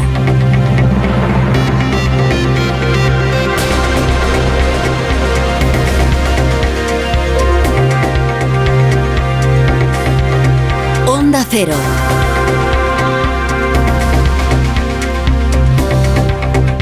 Bueno, ya pasó un minuto de las diez y media, las nueve y media en Canarias. Es viernes. Entonces me he propuesto no pronunciar las siglas CGPJ, porque Ah. la gente huye en masa, ¿sabes? Se tiran contra el transistor y lo apagan, como hace esa imagen que nos ofrecía Montano. mm, Siempre decía nuestro querido colaborador Montano, ¿no? Como salía una persona que no voy a decir en la radio, decía, yo en cuanto escucho la sintonía que anuncia esa persona, me, me lanzo en plancha e incluso a veces se descalabraba y se Yo, yo de lo único que te diría que de eso es interesante eh, la jeta que tiene el PSOE ¿no? en, este, en este tema, me parece fascinante. Cuando ataca al Partido Popular y dice que es anticon... Digo, oiga, pero que usted está gobernando con los herederos de ETA, es decir, con Otegui, mañana llamamos, bueno, pues eso que trasladan los presos de ETA todos ya al, al País Vasco, Pues ya, está, ¿sabes? Es decir, bueno, y las cosa- declaraciones de Otegui de hoy, yo creo que nos han recordado también lo que es Bildu, o sea, hablando de los etarras como presos políticos, esos infames asesinos, reivindicando no solo que deberían estar en cárceles del País Vasco, sino que deberían estar liberados. Gente que ha cometido asesinatos, gente que ha, que, que ha extorsionado, que ha torturado, que ha sometido a una enorme porción de la sociedad vasca a- al miedo durante décadas. eh, solo por una por un puro eh, delirio eh, étnico identitario. Pero tú te imaginas, tú que has vivido en Inglaterra y en Estados Unidos, ¿tú te imaginas allí alguien que haga estas cosas? Alguien que con ese desparpajo en, en, en- en gra- diga, esto, los presos de no, no, los presos de son mis socios. Mira, aquí el, aquí el argumento que se suele utilizar desde el oficialismo es, bueno, mira Irlanda del Norte y mira los acuerdos del, de- del Viernes Santo. Bien, eh, la enorme diferencia con Irlanda del Norte es que en Irlanda del Norte sí que hubo dos bandos. Y sí que hubo dos bandos que mataban y sí que hubo odios entre dos comunidades. En el País Vasco hu- hubo dos bandos, sí, el de las pistolas y el de las nucas. Solo hubo un bando que asesinara y desde luego de ninguna de las maneras, eh, desde luego no en ningún plano reconocible de la ética, se puede decir que los presos etarras son presos políticos. Son asesinos, extorsionadores y torturadores. Pues eso, el- lo más grave es el nosotros. Que es decir, yo, fíjate, yo estoy dispuesto a, a- a atender, digamos, a los argumentos acerca del fin de la dispersión. De decir, oiga, aquí ya no existe la banda terrorista ETA, esto era una cuestión operativa para llevar a los presos y que no se organizaran dentro de las cárceles. Terminado ese asunto, había que buscar una solución. Bien, bien, de- de- bien, podemos hablar de eso y de instituciones penitenciarias. Ahora, lo que es innegable es el nosotros. Y Bildu se refiere a los presos de Tarras como con un nosotros. Es que, los- es que- es que Y entonces yo ya lo que no permito es cuando, primero, ninguna comparación moral respecto a alianzas, porque eso también nos lleva a una simetría que es tan mentirosa. Dice, no, oiga, ningún acuerdo se ha establecido en España tan ignominioso Mm. como el que ha eh, permitido la homologación política express de Bildu. ¿eh? Desde luego. Ninguno. Y ya lo pagarán en Navarra, ¿eh? que veremos si no les sobrepasan. Eh, ya lo veremos. Vasco, Pero sobre todo el tratar de disociar un partido que está liderado por Otegui, controlado por Sortu y que habla eh, en primera persona del plural de los presos de ETA, a mí me parece, vamos. Bueno, pero es que esto, eh, el responsable de esto se llama Pedro Sánchez. Claro, bueno, empezó Zapatero, pero el responsable de esto se llama Pedro Sánchez, que además luego se permite el lujo, él y su partido, de poner a parir a, a un PP eh, cuando, cuando pactan Castilla León con, con, con, con eh, la, la, ultraderecha, como dicen ellos, que efectivamente es extrema derecha, pero yo sinceramente prefiero esa extrema derecha de Vox, aunque jamás votaré Vox, ni me gusta Vox, ni me gusta Pascal, ni me gusta la gente que está con él. Pero claro, prefiero a ellos que no a, la, a, a los socios del gobierno de Bildu, que estos, eh, bueno, han sido, son los sucesores de ETA, algunos incluso condenados de ETA, como el propio, por ser de ETA, como el propio Otegui, y que nos están dando lecciones de qué. Y dices Pedro Sánchez. Vamos, yo, es que, yo es lo que extendería, ¿eh? Yo no creo que sea solo Pedro Sánchez, yo creo que Pedro Sánchez conocía muy bien a muchos de sus votantes y a buena parte de sus cuadros. Y sabía que una buena parte del Partido Socialista iba a tragar con el acuerdo con Mildu, porque siempre iba a funcionar con ellos el argumento de que es mucho peor la derecha y nuestro, nuestro enemigo es la derecha, lo cual es, demuestra una falta de brújula moral pues es lo que estoy denunciando, eh, es. Es, lo que estoy denunciando. Claro. claro. que es una... Bueno, es como lo de hoy. Ha puesto de vuelta y media a, a, a Feijó porque eh, se ha permitido el lujo, el no lujo, de en una rueda de prensa en, en, en, Bruselas criticar el plan de pensiones del gobierno diciendo que, que es, vamos, que, que, que, le parece un profundo error, cosa que ha dicho la AREF, ¿no? Como lo veis, hablado. Bueno, claro. Bueno, que lo diga. Entonces se, se, ha cabreado muchísimo el presidente de gobierno porque dice que es inaudito que el líder de la oposición hable mal de su país cuando está fuera. Eso cosa que tiene razón. Pero resulta que hace 15 días el presidente de gobierno de España, no delante de un grupo de periodistas, sino delante de la primera ministra de Dinamarca, es decir, de- por un lado, y de la primera ministra de Finlandia, bueno, arremetió contra, contra eh, un empresario español, que ade- eh, el Rafael nombre- del Pino, apellido, ¿eh? sí. que además tiene inversiones importantísimas en Europa y en el resto del mundo, y de paso al empresariado español. Pero, bueno, ¿de qué estamos hablando? pero Pero, ¿cuál es su vara de medir? el, el automatismo Es que de, es- es de- que es de una- tachar de antipatriota Eh, claro. a una persona porque expresa una crítica que yo creo que eh, es perfectamente comprensible y legítima. Es, oiga, si usted carga a la deuda y al déficit eh, el sostenimiento de las pensiones actuales, usted está defraudando a toda una generación y lo está haciendo precisamente para que, para que alguien se encargue del problema en el futuro, porque usted no quiere hacerlo en el presente, porque tiene unas elecciones. Mira, eh, hay un, eh, un testimonio de Macron que es interesante. Lo mencionamos, pero no llegamos a escucharlo en la brújula de la economía. ¿no? Macron ahora mismo se está enfrentando a una oposición callejera salvaje. Brutal, sí. Salvaje. En algunos casos, además, violenta, y prueba de ello es el ayuntamiento de Burdeos chamuscado, el, el hecho de que hayan tenido que suspender el viaje de Carlos III. Pero es que políticamente hay una pinza desde la extrema izquierda hasta la extrema derecha, el Le Penchon, ¿no? famoso, que, que trata de atraparlo como sea, y él sigue, oye, impertérrito, ¿eh? El compromiso es eh, sacar esta reforma. Y no es un capricho, y no es un lujo. Claro, es completamente incomparable la reforma de las pensiones de Francia con la de España. Y ahí cometeríamos un error si nos lanzáramos a comparar realidades que son completamente distintas. No partimos ni de los mismos eh, baremos, ni tampoco tenemos el mismo sistema. Eh, De acuerdo, pero sí se puede hablar de un, del impulso político, ¿eh? que guía a una reforma y que guía a otra reforma. Y de las urgencias que tienen los líderes que la impulsan. Por, ej- quería ofreceros el testimonio de Macron en una entrevista, ofrecida a la televisión francesa, una de estas entrevistas duras, no contra uno, contra dos entrevistadores que lo azuzan y le hacen eh, preguntas, en fin, muy inquisitivas. Debemos invertir en nuestros servicios públicos, en nuestras escuelas, en nuestra sanidad. No puedes coger ese dinero y destinarlo a pensiones. La fórmula mágica de todos los que se oponen a esta reforma es el déficit. Pero, ¿qué es el déficit? Significa que están diciendo que paguen sus hijos porque hoy se niegan a decidir con claridad y valentía. No quieren ver la realidad. Pero esta reforma no es un lujo, no es un placer, es una necesidad para el país. Y yo, francamente, creo, creo que Macron puede estar equivocado, ¿eh? pero creo que late mucho más respeto por el electorado eh, o por el ciudadano eh, francés eh, esta declaración que cualquiera de las que ha hecho desde que comenzó la reforma en las pensiones del gobierno español. Sí, además decías lo de incomparable. Bueno, el propio Pedro Sánchez venía a compararlo con esta idea de, bueno, en España tenemos paz social, ¿no? Eh, ¿Qué quieren ustedes? ¿Que no tengamos paz social?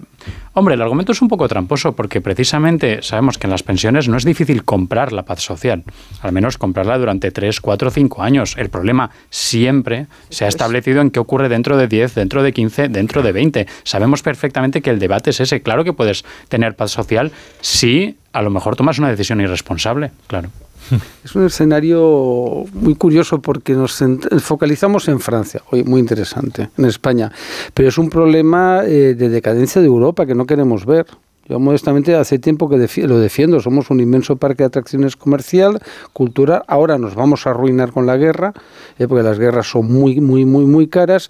Y hemos creado un estado del bienestar donde la sociedad, la gente joven solo habla de derechos, es decir, no, no obligaciones. ¿no?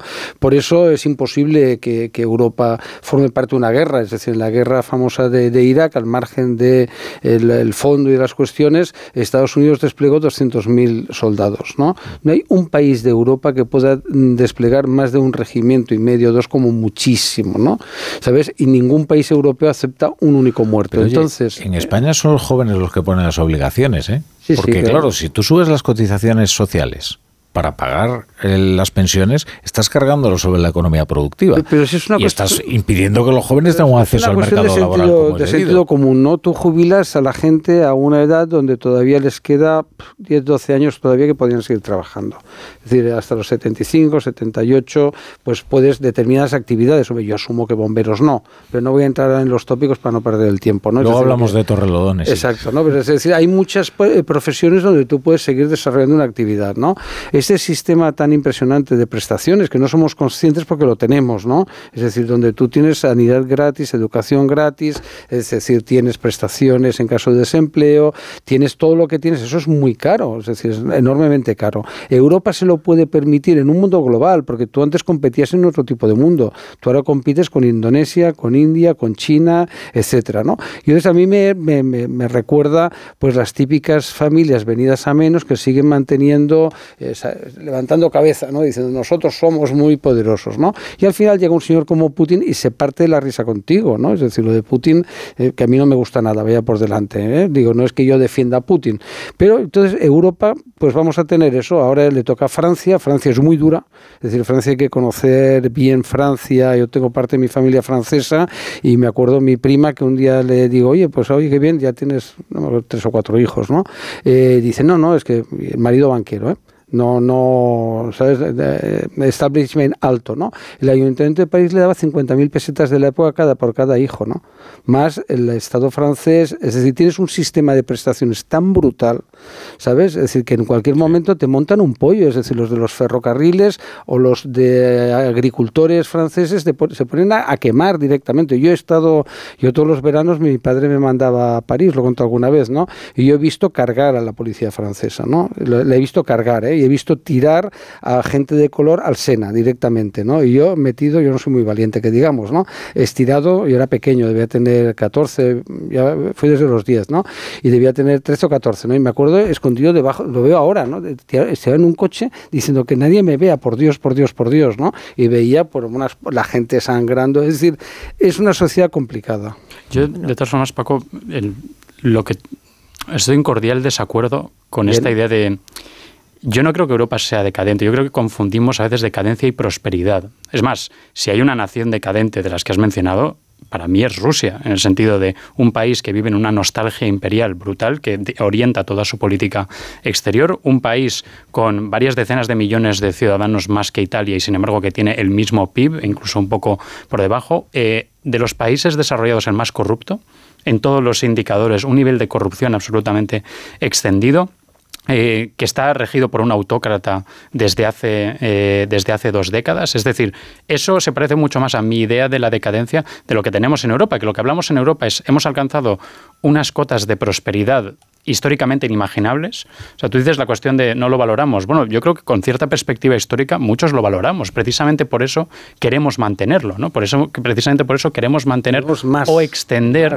o extender el estado del bienestar que hemos recibido. También queremos más porque ahora la gente vive mucho más, ¿no? Pero fíjate, eh, David, y mm. bueno, los tres, eh, estado de bienestar. El, eh, todos estos los argumentos que utiliza este gobierno para toda esta política fiscal, para las pensiones, todo esto que está tan en cuestión, siempre es el mismo.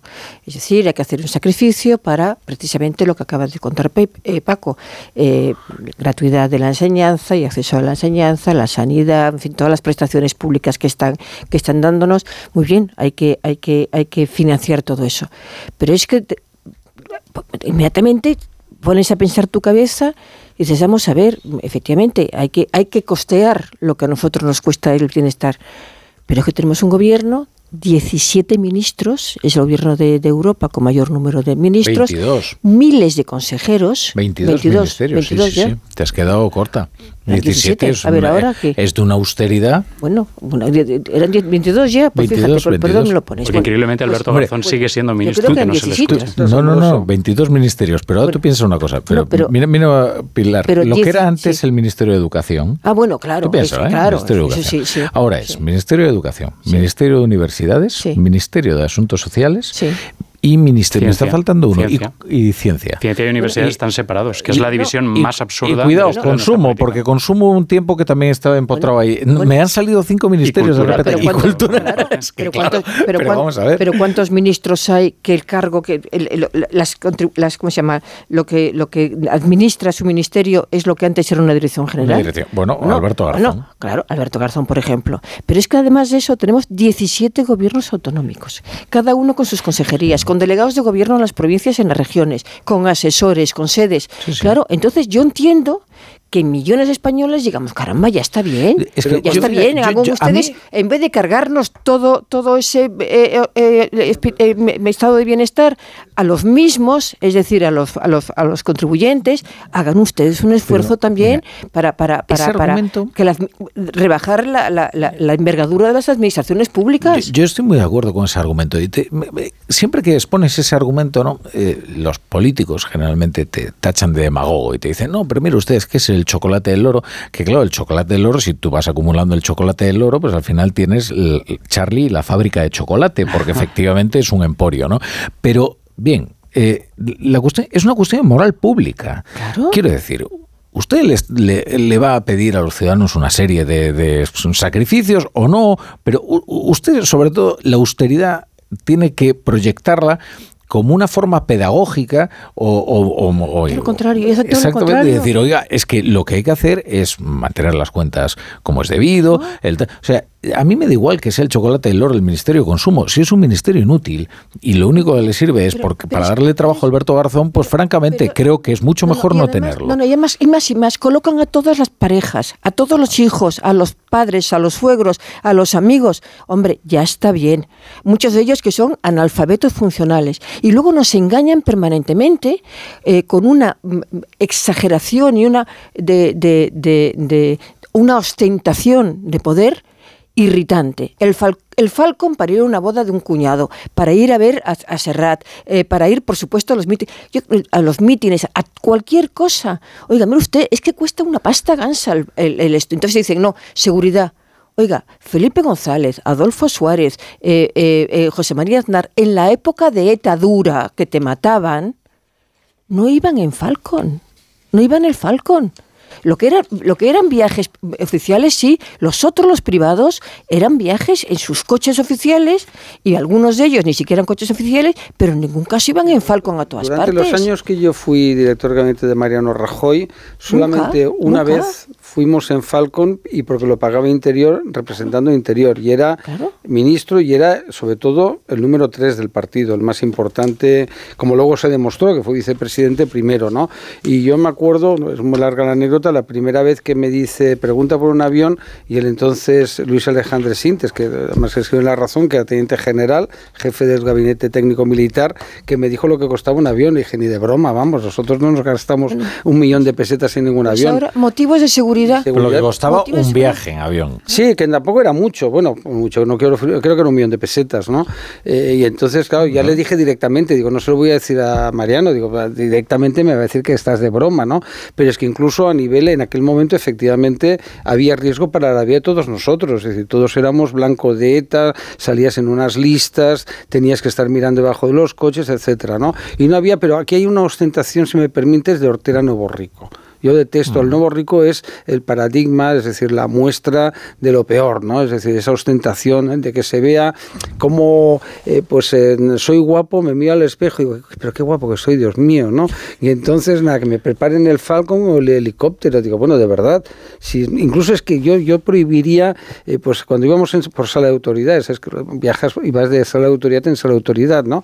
Y le decía a Mariano, oye, pero si es que es mejor que vayamos por el aeropuerto que nos vean, hablamos con la gente, ¿sabes? Porque es que si no te disocias de la realidad. Yo la etapa que estuve en Moncloa la recuerdo con auténtico horror, ¿no? Porque es que, claro, te pasabas la vida de casa, eh, coche oficial, coche oficial, eh, presidencia, de presidencia. Un aislamiento, ¿no? De la... Es verdad, no, no pues ves seres humanos. Si encima eso, que efectivamente un político debe estar a pie de calle, pero si encima de eso cuesta una pasta, un pastón, es que yo diría y resulta el problema... que estás dando lecciones todo el tiempo de que hay que ser generoso y hay que pagar más con, fiscalmente y cobrar menos porque hay que pensar en los demás, ¿y tú qué? Es que el problema no es tener 22 ministerios, es que la gente perciba que no sirve de nada tener 22 ministerios. Es decir, yo no tengo ningún problema si me dicen es, son necesarios 22 ministerios para que España funcione bien. Muy bien, pero muéstremelo. Muéstremelo. Lo el mismo argumento que las autonomías. Vale, 17 parlamentos autonómicos, pero usted demuéstreme luego que esto realmente mejora la vida de los ciudadanos. Y si no me lo demuestra, entonces puede que caiga en esto que luego viene a decir antipolítica. No, no. Yo he confiado en la política. Otra cosa es que me decepcione luego la eh, política. Bueno, es que hay una cosa que no ocurre en España, que es la rendición de cuentas. Eh, es decir, una política basada en resultados. Porque las buenas intenciones yo se las presupongo a todos. ¿eh? estoy dispuesto a presuponérselas a todos, las buenas intenciones. Ahora, lo que yo no voy a enjuiciar es una política por sus intenciones. Eso existía en España y se llamaba el juicio de residencia, al cual se sometía a virreyes, aunque, tuviera, aunque fueras duque, conde, marqués, ¿no? Es decir, la familia más linajuada no importaba. Juicio de residencia, ¿no? Y entonces luego hay una otra cuestión que es la colonización de la administración, que es una cosa asombrosa, ¿no? Lo de este país, es decir, que tú aceptes que la directora general de la Guardia Civil sea una señora inexperta cuyo único mérito tener carne del partido y la confianza total de Pedro Sánchez. Nosotros cuando estábamos en el gobierno, yo estaba en el ministerio, hicimos una ley que tenía buenas intenciones, pero como el PP siempre pasa, siempre le acaba con perdón de la noche cagando, ¿no? Perdón del término coloquial, ¿no? que la gente lo entiende, ¿no?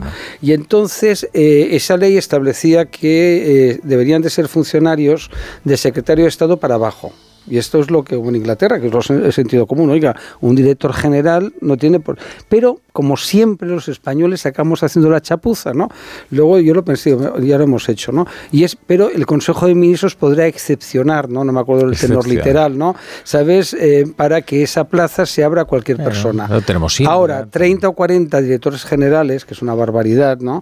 Ten en cuenta que antiguamente el director de instrucción era el director de educación, el director general, era la pera limonera, es decir, catedráticos súper prestigiosos, grandes políticos, presidentes de Consejo de Ministros habían sido directores generales, ¿no?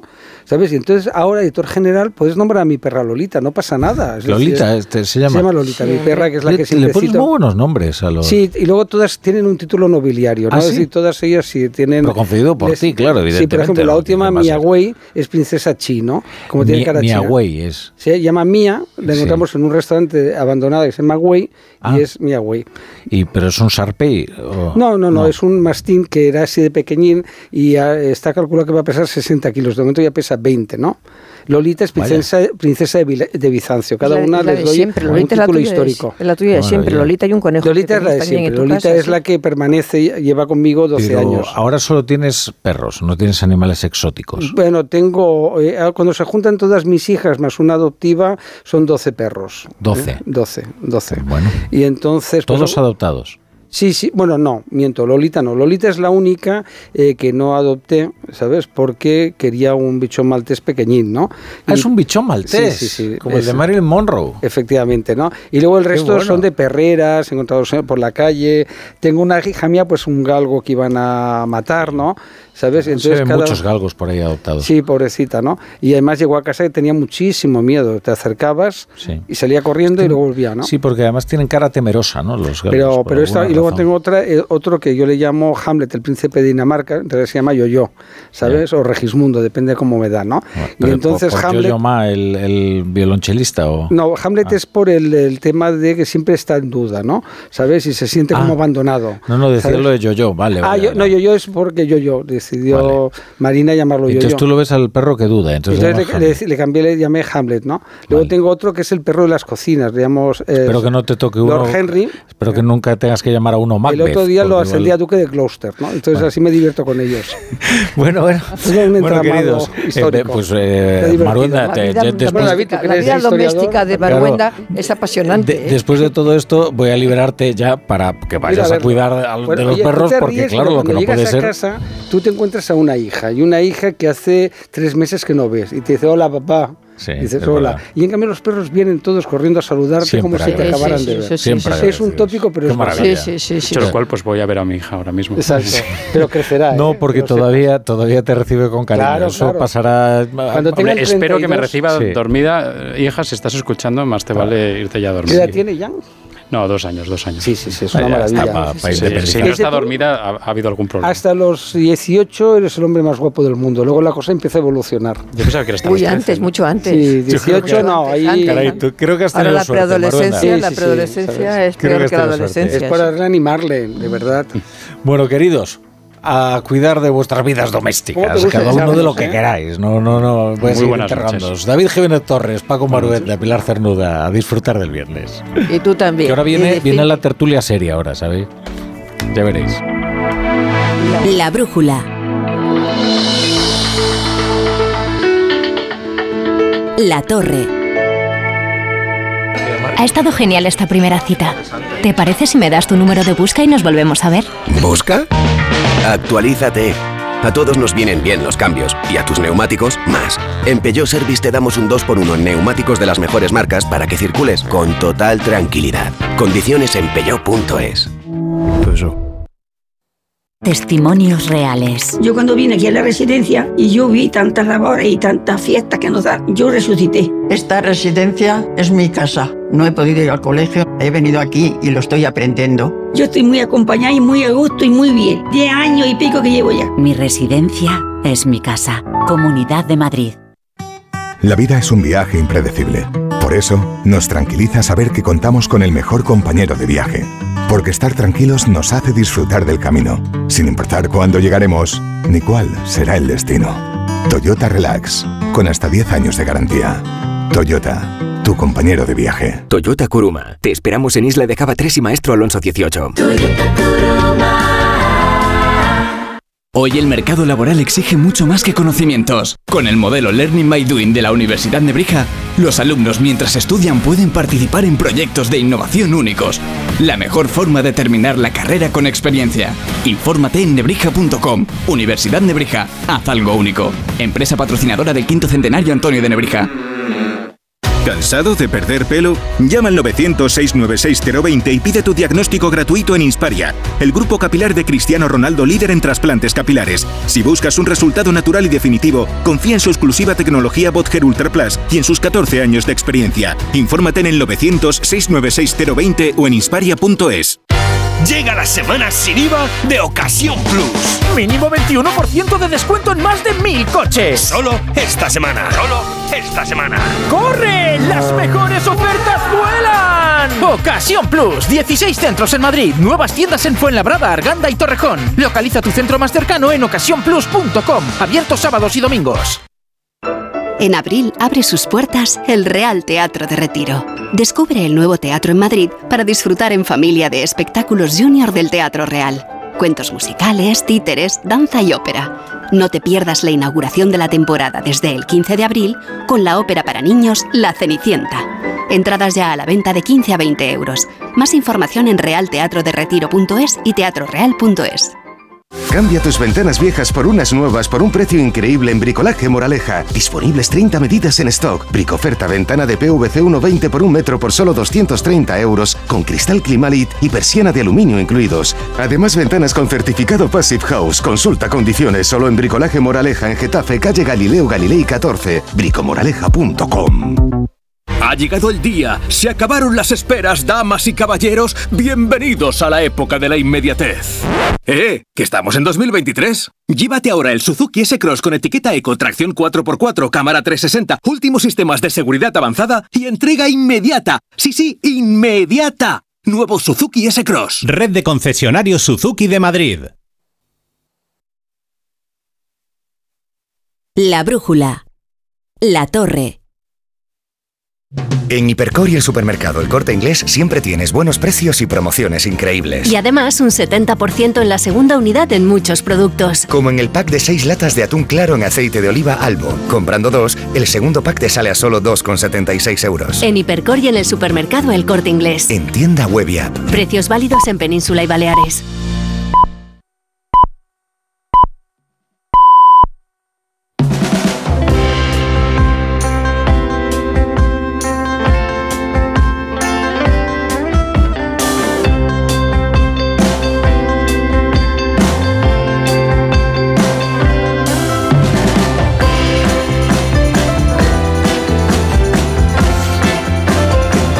A vender nada, ¿eh, Dugalán? No, no, no. Sí, yo- yo- no, yo- porque es que vamos a ver. No, no, lo- mira, los, te- los tengo, Rafa. La Rafa. labor autopromocional. No, no, Ra- Rafa, los tengo, mira, los tengo a 5 euros, a 10, 15. Si quieres, si compras dos, te regalo un tercero. Si compras no tres, te regalo me un cuarto. hagas Si, decir que eres peor que Tamames, aunque lo piense. si, si compras cinco monciones de censura, te regalo una No, sexta claro. con otro presentándose Que vosotros presidente. no sabéis que la bibliografía de Tamames además crece por semanas y por mociones, sí. porque llevan dos libros Bueno, en camino. Uno ya está número uno en, en- entre los libros políticos de Amazon, que digo yo, joder, muy listos no son, porque mira, basta cogerte el diario de sesiones y ya tienes el discurso entero. no. Pero bueno, oye, chico, hay quien le gusta tenerlo editado. Tú Bien. pon, pon, pon, pon en Amazon Ramón Tamames, ¿eh? Y no te va a salir primero, que yo lo he hecho ahora No, mismo, no, ¿eh? hay millones. Y, y sobre todo el primero que te sale es Buscando a Dios en el universo. Adiós. Y entonces eh, dice una cosmovisión sobre el sentido de la vida no, según bien, Ramón Tamames. ahora En el año nos- 1981, Tabón Tamames perte- eh, participó como ponente en el Congreso de Teología y Pobreza. Este dato nos ha dejado en shock. Estaba yo, le, le entrevisté ¿Quién yo porque me quedé flipado. Ahí, ¿Qué hacía ahí Tamames? Nunca lo supe, pero di la ponencia y si encontráis el libro por ahí que por ahí andará. teólogo. Es como Celig. O por Es como teólogo, Celi, o sí, se o se pone lo de un obispo No y se pone morado. Pero bueno, es que nos hemos parado por maldita sea mi comparación. Lo que digo es, es que viene Edu Galán y me dice, oye, si quieres podemos hablar de esto. Y entonces me manda la portada de un podcast de Sonora Claro. con Andrés Calamaro. Y yo le digo, mira, ya hemos hablado de tu libro, ya hemos hablado de tu hija, ya hemos hablado de... O sea, mira, vale, ya. ¿Eso que son? ¿Productos comerciales? Claro. Que tú- Hemos hablado de tu abuelo y de tu abuela.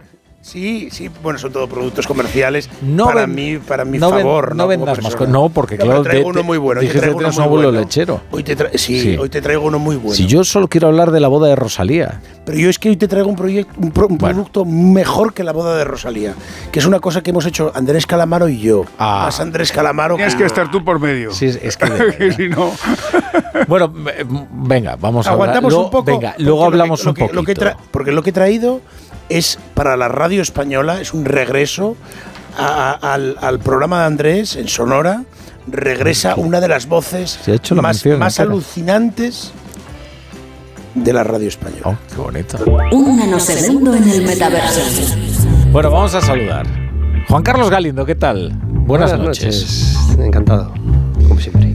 Karina Senzborgo, ¿qué tal? Buenas noches. Estupendamente. Buenas noches, Rafa. Oye, aquí el único que no ha vendido nada es Juan Carlos Galindo. Es el único que se ha tenido a las Que se ha- normas del decoro. Espere, que espere, que espere un Ah, rato. bueno, Hay que bueno, esperar. Arr. Por- y, y Karina ha estado bastante prudente. O sea, lo que es indecente es el bazar en que ha convertido, en, en el bazar de sí mismo, en el que ha convertido esta sección de La, Dugalán. la vida de Dugalán es un Uno, bazar. dos, No he, saludado, no he saludado a Juanjo de la Buenas Iglesia, noches, que ha sido el ectoplasma de hoy porque Sí. se la ha hablado antes de que, que lo tenía que decir en ese momento, si yo remato a gol, yo No, ya se pierde, claro. Pues igual era, pues igual Tamames estaba solo podía estar o como teólogo o como pobre. Y- Estaba y no, como, porque teo- pobre como teórico de la, de la- de la teología y la pobreza, la Asociación de Teólogos Juan 23, que, que organizaban aquello. Yo me quedé muy estupefacto, pero allí fui y le entrevisté sobre el asunto. Sí. Una cosa muy curiosa. Tamames. ¿Dó- ¿Dónde no está Tamames? Es maravilloso, es una persona extraordinaria. Mira, mira, mira la voz, mira la voz, la voz que, que- vas a reconocer. A ver. Te la, te la pongo, venga, Belda, dale. Te- te- te Dale, dale, dale. A ver.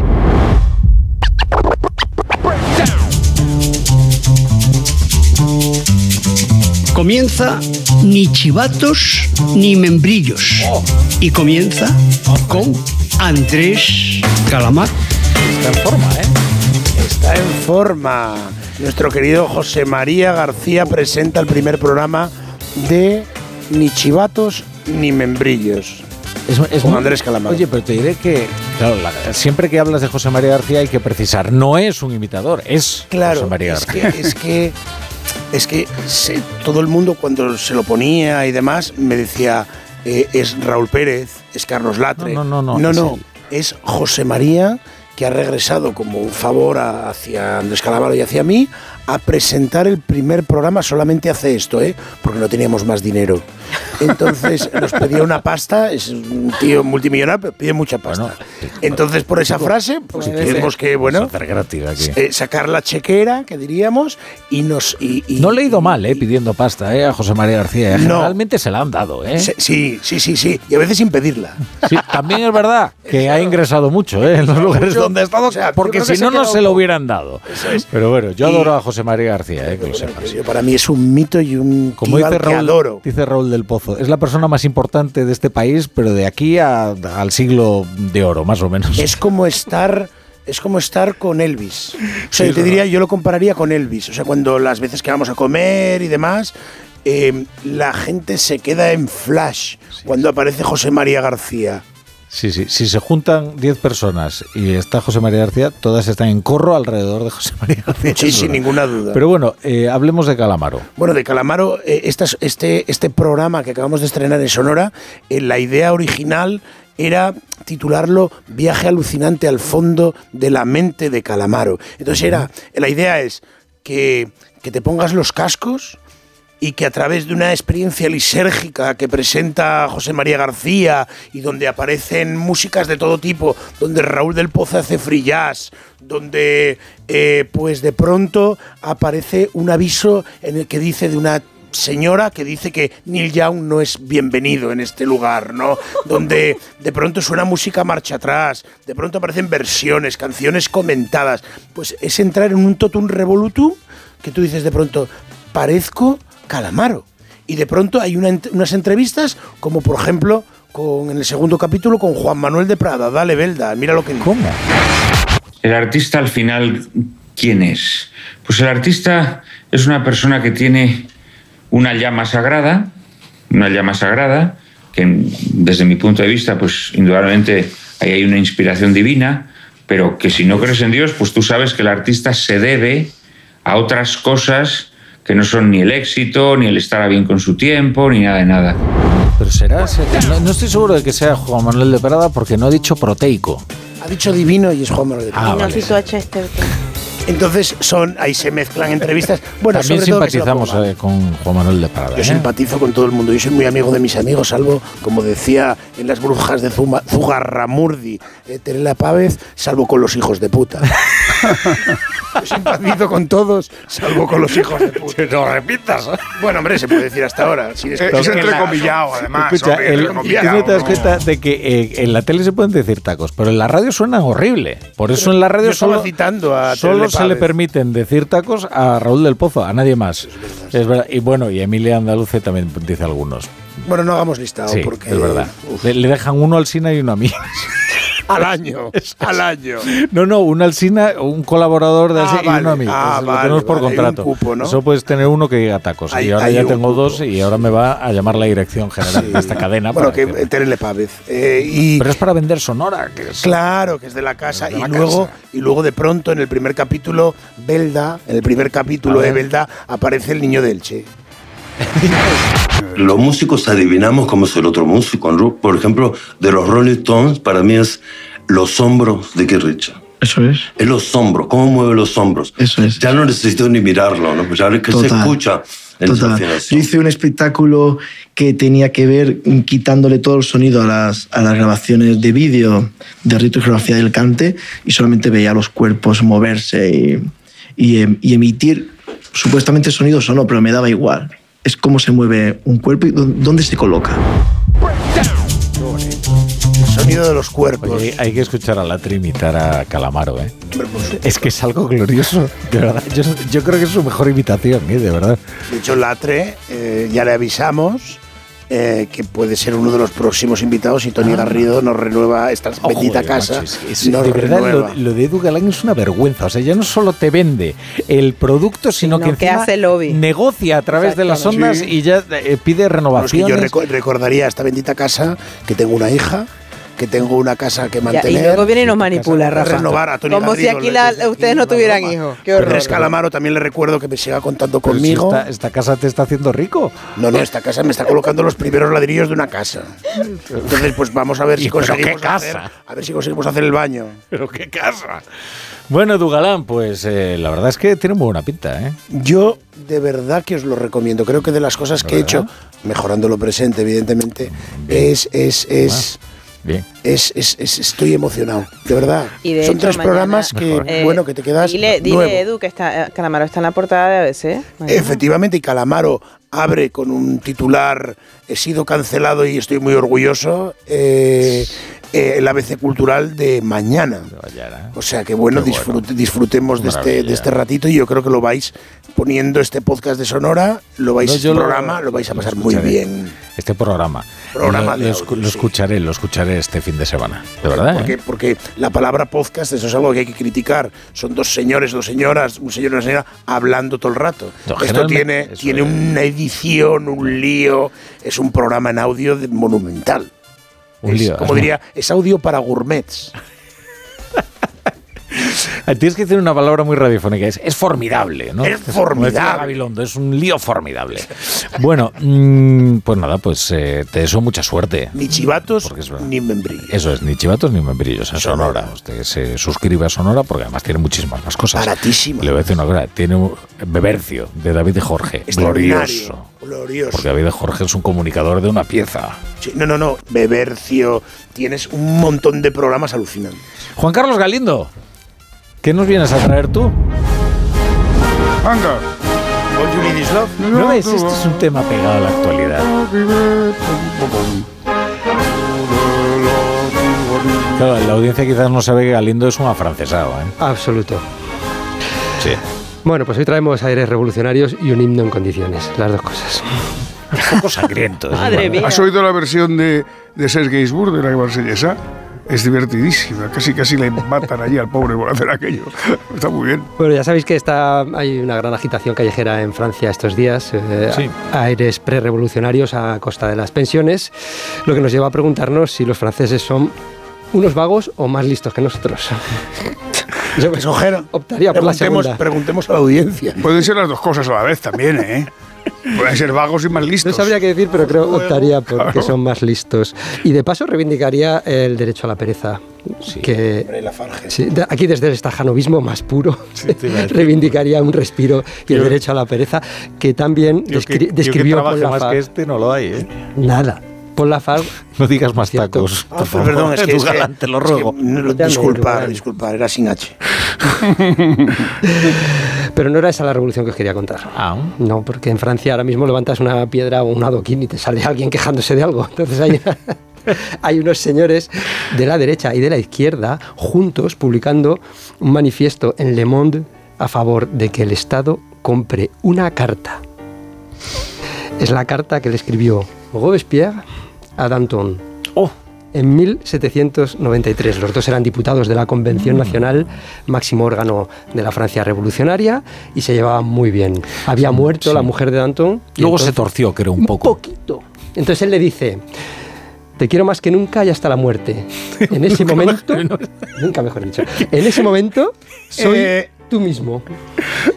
Vale, Vamos a reconocer que Robespierre estaba dotado de un humor muy especial, ¿no? Año, año y me- un año y un mes y algo después lo pasó por la guillotina.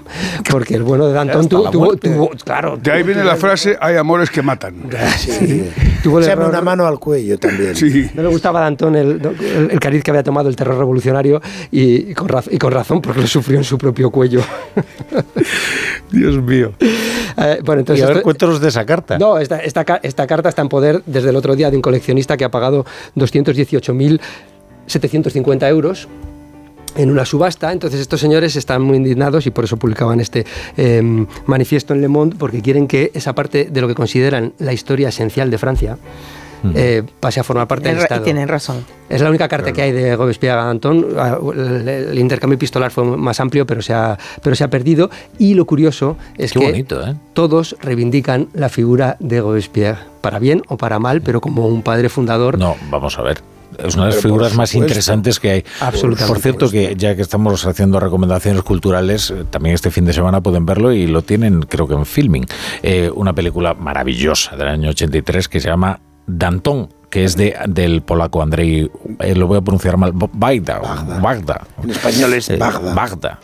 Es como Magda, pero Bagda. Bueno, eh, y es extraordinaria, con Gerard Depardieu en el papel de, de Danton y, y un Robespierre además eh, muy, vamos a ver, muy sutil, ¿no? Porque lo describe como una persona vulnerable, incluso débil, incapaz de oponerse a sus colegas del directorio, eh, es decir, complejo.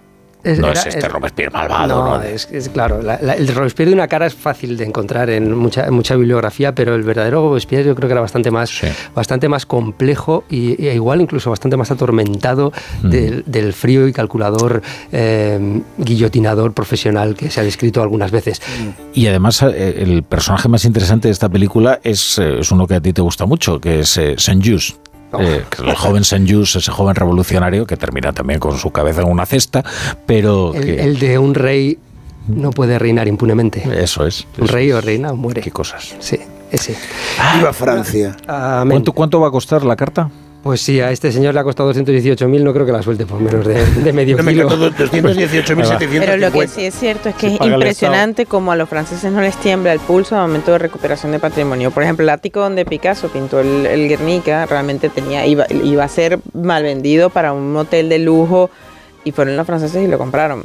Que honestamente eh, hubiese habido alguna comparecencia interesante del Estado español ahí hubiese sido bueno, ¿no? Este, pero sí es que llama muchísimo la atención. Un apunte personal solamente. Sí. Mi tortuga se llamaba Robespierre. ¡Oh, qué belleza! Una tortuga se llama Robespierre. Es un dato a la altura de. A la altura del personaje. A tu claro. altura. Galindo, es Y un al dato a tu gato, y altura. al gato, no, no lo, sé y gato lo llamo. Puché. Yo tuve un gato que se llamaba Robespierre. lo juro. Otro dato a tu altura. Es que claro. Es decir, y, y hay posibilidades de que hubiese un afer entre el gato y la tortuga. Era Y saliese malísimo. Un tortugato. Era malísimo, lo cual luego cuando, cuando te enteras de que Robespierre podía ser un hombre. Bueno, eh, Karina Sensborgo. Pues bueno, Rafa, nos vamos a Edimburgo, pero en Madrid.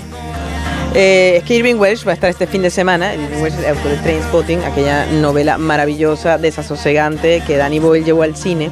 Además que retrata todo el Edimburgo y toda la Escocia eh, bajo las políticas de Margaret Thatcher. Porque la novela es Edimburgo y luego lo que hizo Danny Boyle es llevarla a Glasgow, Claro, ¿no? exactamente. Ah, me encanta, Y, eh, me encanta esta eh, peli. eh, me no, encanta eh, novela, la me peli encanta era todo, la, la peli es maravillosa, la- el libro es todavía mejor eh, porque bueno de alguna manera nos pone el, el- el- nos, nos pone frente a muchas situaciones porque no es solamente la idea de, de cómo se veía ¿no? la, la idea del oprimido por la Inglaterra neoliberal Margaret Thatcher no siempre hay un oprimido que yo siempre he dicho que el, el proceso fue muy torpe tuvieron que haber fichado a Irving Welsh realmente como un, como un como un propagandista de su causa es verdad o sea hubiese sido mucho más eficaz que Pamela Anderson eh, y lo bueno, lo- lo- lo- por lo que os cuento esto es porque este fin de semana va a estar Irving Welsh, va a estar mañana a las ocho y media de la tarde en Matadero como parte de un festival que se llama Capítulo 1 que me parece que es una es interesante el, el experimento.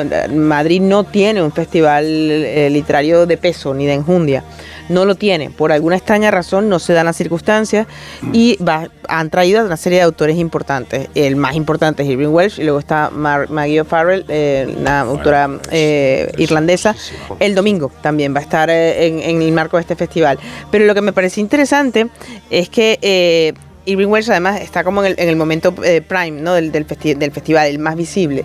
Y, y claro, ¿cómo un libro puede no envejecer? Y cómo puede incluso crear escuela.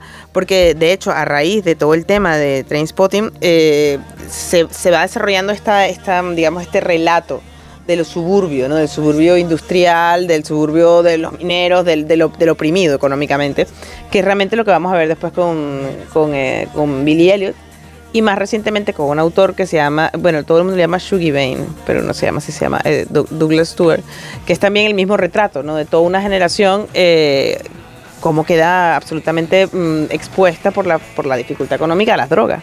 O sea, que fue una generación completa de gente heroinómana y de hecho, tanto es así que hace eh, muchos de los personajes que tanto Renton como Sick Boy aparece que son dos de los personajes de, de- de la novela aparecen en varias en varias novelas de, de Irving Welsh y que son como icónicos además de una época. Sea, yo creo que in- invito a la audiencia si, si está por la labor si le apetece porque va a ser una conversación interesante.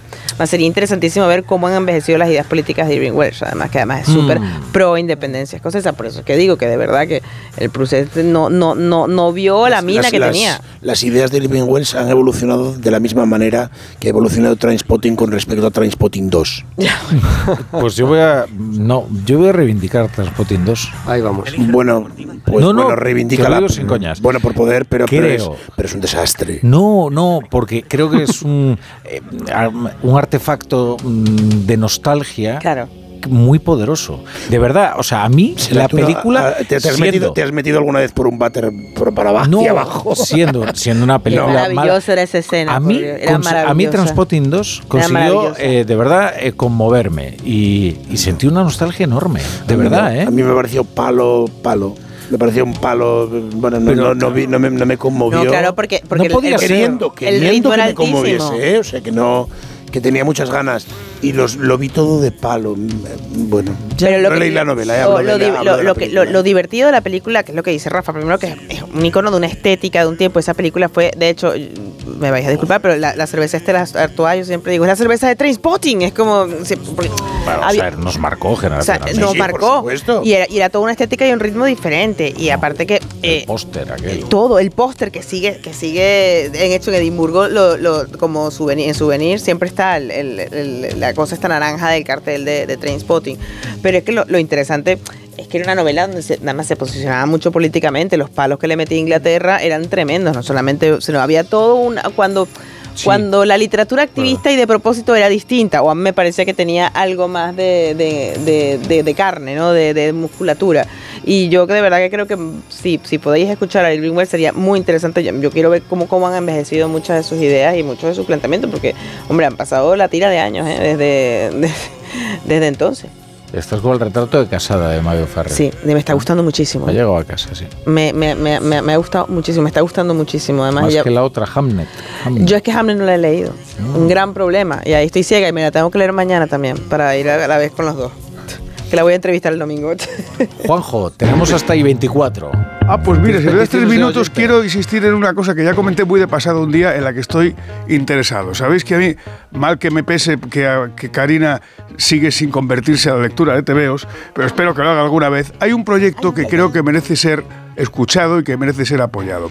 Hay un colectivo de dibujantes que están intentando eh, buscar financiación mediante un crowdfunding para hacer una revista semestral de cómic en un formato eh, de eh, historieta corta eh, y es semestral. La revista se llama Bachibuzuk y tiene autores de primerísima línea. Con de guionistas pues está gente que conoceréis bien. Por ejemplo, está Hernán Migoya de, de guionista. De dibujantes está Patricia Breccia. Hay gente como Torres de guion.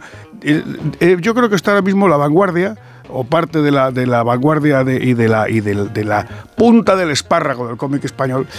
Y el problema es que les quedan 16 días para terminar el crowdfunding y solo han cogido 7.000 pavos, o por ahí anda la cosa. Y yo creo que, y necesitan más, evidentemente, porque es una revista que pretenden eh, pagar eh, decentemente a los, a los dibujantes. ¿Puedes volver? A ver, voy a ¿Cómo deletrearlo. que lo voy Los que a- leído Ah, Tintín ya saben lo que es Bachibuzuk. Bachi con B-A-C-H-I Bueno, pero es para ayudar a los y Buzuk, terminado en K.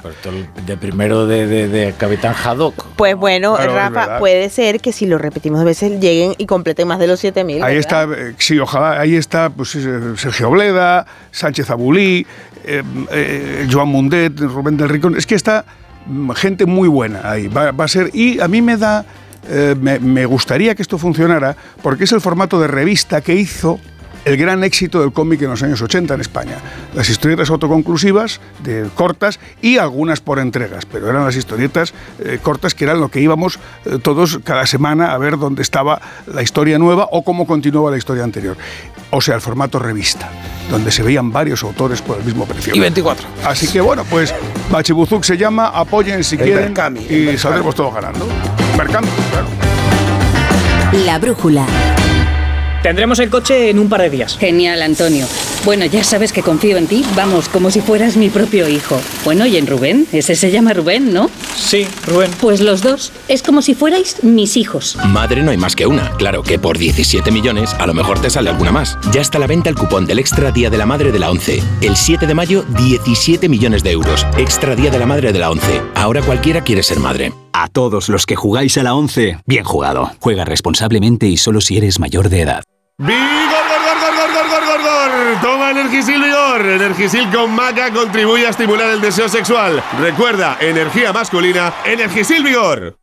Como el perro y el gato. ¿Necesitan las eh, mascotas, los perros, los gatos, higiene dental? ¿Creéis que es importante y que conviene hacerle una ecografía y descartar que sea cualquier otra patología? ¿Le puedo dar medicinas de persona a mi perra? Todas las respuestas los fines de semana con Carlos Rodríguez. Como el perro y el gato. Sábados a las 3, domingos a las 2 y media de la tarde y siempre que quieras en la app y en la web de Onda Cero. Patrocinado por Menforsan, los especialistas en cuidados, higiene y cosmética natural para las mascotas. Te mereces esta radio. Onda Cero, tu radio. Disfrutar de tu segunda residencia está fenomenal, pero es lógico y normal que te preocupe una cosa así. Lo único malo de pasar unos días en mi casa del pueblo es que a veces me acuerdo de la casa que he dejado vacía y sola. La solución la tiene Securitas Direct, porque con su alarma tendrás tu hogar protegido las 24 horas y gracias a las cámaras podrás ver desde el móvil que todo está bien, porque tú sabes lo que te preocupa y ellos saben cómo solucionarlo. Llama ahora al 900-272-272 o entra en securitasdirect.es.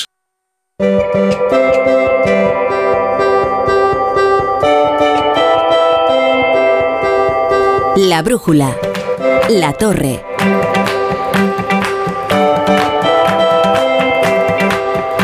Fijaos, fijaos quién viene por aquí ya. To- Toma asiento ahí. Roberto Brasero, ¿qué tal? ¿Qué tal? Buenas Hola, noches. Hola Rafa, muy buenas noches. Con su cuerpo golfo, porque es viernes y siempre trae el cuerpo golfo cuando es viernes. ¿Qué tal, Brasero? Muy bien, muy bien. Estaba viendo Tu cara me suena que se estrena hoy hablando de golfos. Qué Manel bueno. Fuentes y, y toda. Hasta Agustín Jiménez, incluso ahí entre los concursantes de este año. Y muy bien, ¿eh? Diversión que continúa, pero continuemos con lo nuestro, por favor, Rafa. No, no, qué maravilla. No, no, de- de- ahora cuando llegue a casa, claro, Echas para atrás. en echo para atrás y me Muy lo bien, veo. Muy bien. Que es lo que hay que hacer. Bueno, cuéntanos el tiempo de este fin de semana. El tiempo de este fin de semana, como tú también habías comentado, es protagonista por partida doble. Tiempo de las nubes y tiempo de los relojes, con el cambio de hora. Y algo en lo que coinciden, porque vamos a estrenar el horario de verano. Vamos a dejar atrás ya el horario de invierno, definitivamente el invierno ya lo rematamos, empezó el invierno, o sea, acabó el invierno astronómico y acaba el horario de invierno. Empieza el horario de verano con tiempo de verano, ahí es donde coinciden. Hoy ya hemos superado los 30 grados, no solo en Canarias, que hemos llegado a 32, Cieza en Murcia, Sátiva en Valencia, otros puntos de Valencia, bueno, altas temperaturas, ojo, tiene la cara negativa que, que también habéis contado con- junto al fuerte viento y la sequía que llevamos del riesgo de incendios, ¿no? Pero mañana en esas zonas el litoral mediterráneo van a bajar. Bajan en el litoral mediterráneo, suben en el resto de España. Sábado de sol. Por la tarde aumentan las nubes en Galicia y Asturias, que es donde puede llover. En el resto no lo hará. El domingo, ese frente recorre el Cantábrico, puede llover por la mañana País Vasco, Navarra, puede nevar en Pirineos, ojo, débilmente. Pero va a ser un día, el domingo como hoy, calcado. Nubes que van rápidamente pasando por el norte, viento de poniente que eleva las temperaturas y también el riesgo de incendios de nuevo en el Mediterráneo. Volveremos a pasar de 30 grados en Valencia, en Murcia, costas andaluzas, Cataluña. Sí, ojo con el viento, pero bueno, tiempo de verano que coincide con el primer día del horario de verano, que como sabes, Claro. es el próximo domingo. Eh, ¿Sabes quién explica muy bien esto del cambio de hora? Carlos Alsina. Alsina, sí, Sí, consigue que nadie sepa en qué hora vive durante una semana, más se, o menos. se liaba con el cambio de hora que yo con el vaivén de las temperaturas. Es terrible. No, no, no haga caso usted. Si escucha el cine del cambio de hora, pues bueno, no, usted fiese, fiese antes de su propio criterio. Bueno, Brasero, a disfrutar. Eso es un clásico, ¿eh? el, el cambio de hora y que lo comente Carlos. Pues a disfrutar ahora mismo, que me voy a meter en el coche, tú te vas a poner tu cana, me suena, y yo lo nuevo de Pet Mode que me ha enseñado Belda ¿Ah, sí? y que estoy deseando para empezar el fin de semana con marcha. Con marcha, creo que sí.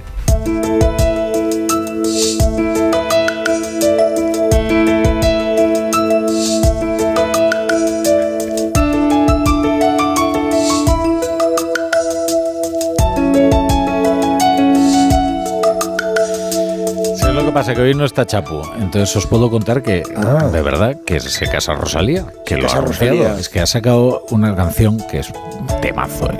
con Raúl Alejandro, que es el bailarín puertorriqueño con el Sí. que sale y ahora está prometida. Entonces enseñó Y ahora entra. Fue una cosa preciosa, ¿eh? De verdad. Si es Sí, estoy muy emocionado. no- no- ni Me notas en la voz la emoción que me supura Si te esto. metes con Rosalía no vuelves a promocionar nada en este Me estoy metiendo con Rosalía, estoy Vamos, demostrando o sea- la emoción que me produce. ¿Cuándo es la esto. boda, Rafa? Te lo digo, ¿eh? Porque Cuando- a mí pero- Calamaro me gusta pero mucho. tiene- pero ya anunciaron la boda, o sea, pero tiene fecha. Que sí, no, eso ya no lo sé. No, no, no, no lo sé. Es que yo, yo no me lo sabía y me estoy enterando Pero ahora. que, que, que- pues es que nos habla otra cosa. Pero mi motomami, ¿cómo va a pasar por el altar y por la vicaría? Si no es- estáis a lo que tenéis que estar, de verdad. Venga. ¿Y cómo será su hijo? Radio Estadio Noche con Paco Reyes.